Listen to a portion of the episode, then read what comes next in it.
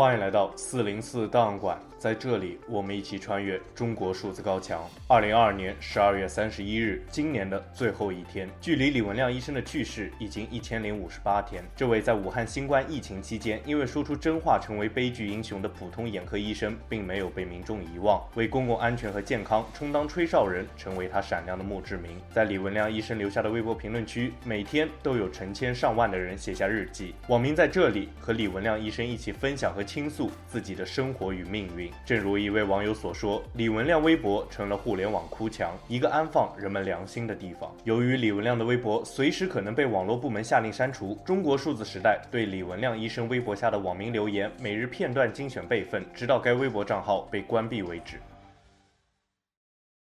关于当前武汉市肺炎疫情的情况，八名散布谣言者被依法查处。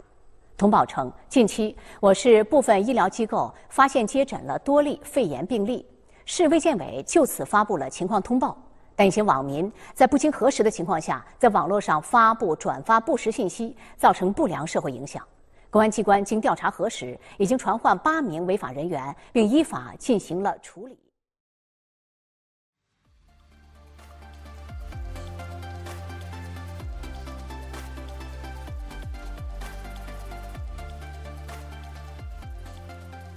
二零一九年十二月三十日，武汉眼科医生李文亮在微信群提醒同学小心疑似 SARS 病毒，是外界民众收到关于新冠肺炎的最早预警之一，却被警方视为造谣。而李文亮医生本人也染疫病逝。三年的时间，中国发生了无数件令人痛心、愤怒、无奈的公共事件。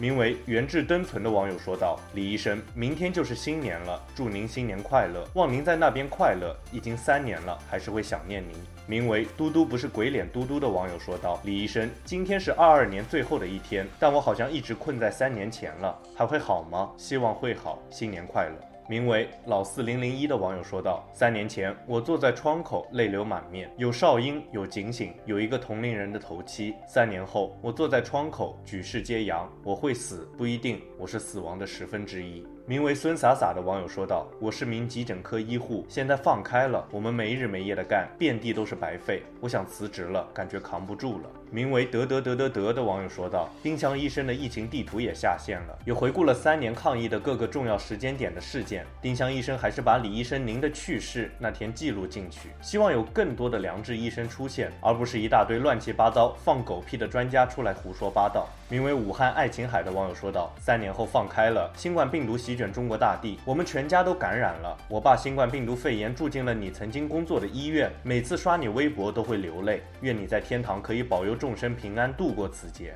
名为雨后阳光的网友说道：“一路走好，毫无情意的封控，毫无准备的放开，现在大家也都在渡劫。”名为 Chermy 一九五四的网友说道：“眼科小李医生又想来看你了。目前新冠病毒又在肆虐了，我们医护人员又在风口浪尖上肉搏战，前赴后继，阳了还得顶着。有了特效药，但是买不到，忐忑不安，活着真的好辛苦。”名为隐线之间的闲云的网友说道：“医护们又一次顶在前线了，很多人都是带病坚持，希望挺过去，真的能春暖花开。”名为“二零二零奋勇向前”的网友说道：“李医生，疫情放开了，这一刻，全国似乎回到了二零一九年年底武汉的状态。”重症死亡率虽然不报道，但是懂的人都知道。希望你在天堂安好。名为大力出奇的网友说道：“李医生，寿衣都开始贵了。”卖寿衣的说：“因为最近去世的太多，我很伤心。”名为“四月不许人间相见白头”的网友说道：“李医生，今年冬天很多人得和你一样病死了。新冠病毒它平等的对待了任何人，你只是早走了三年。”名为 A 八稳稳转的网友说道：“阳了，渡劫中，嗓子像刀割一样疼，终于体会到武汉当年的多不容易。”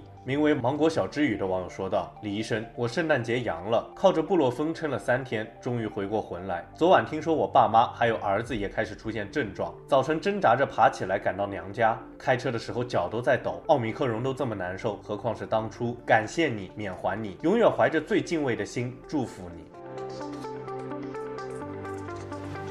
名为“海绵绵”的网友说道：“又是一年，在现实生活中继续努力坚持，做不沉默的人，做指出问题的人，做有血性的人，为众人抱薪者，吾辈之楷模。无论君在何处，祝愿安好。”名为“姐姐 K” 的网友说道：“李医生，期待一个不再用戴口罩的春天。”名为“恶势力修正液女侠”的网友说道：“您为苍生说过话。”名为“瓜哥”的网友说道：“今天去看您，可惜现在只允许亲戚扫墓，送您几朵花都要过去了。”名为“开心周周”的网友说道：“李医生，好多人留在了这个冬天。”名为“这样注意只有左右”的网友说道：“李大夫，很遗憾，付出了这么大的代价，却依然不能诚实，很遗憾，也很愤怒。”名为“往事成悲忆风尘”的网友说道：“三年前混乱不堪，三年后更混乱不堪，哭的都是普通老百姓，他们从来不把老百姓当回事。”名为“温晓”的网友说道：“三年了，今年有一帮跟你一样敢于说真话的人群，在他们的努力下，终于回归了正常生活轨道，但是和他们受到了和你一样的待遇，甚至至今有人还下落不明。希望你保佑他们的平安。”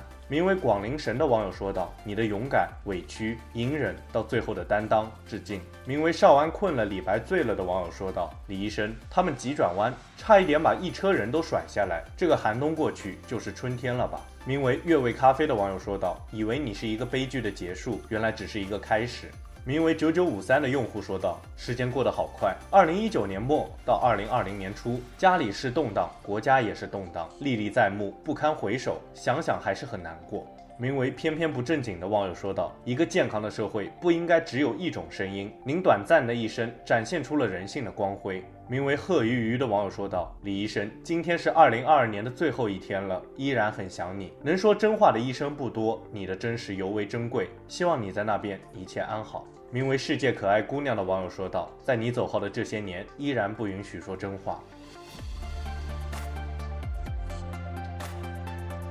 其实，正如一位网友所说，这个评论区是英雄和凡人的纪念碑。这么说是因为英雄同样来自凡人，并因其平凡而伟大。英雄在这里接受凡人们的怀念，也承载着凡人们的世界。以上是中国数字时代对李文亮医生微博评论的近日精选。我们将继续关注、报道和记录互联网上民众的声音。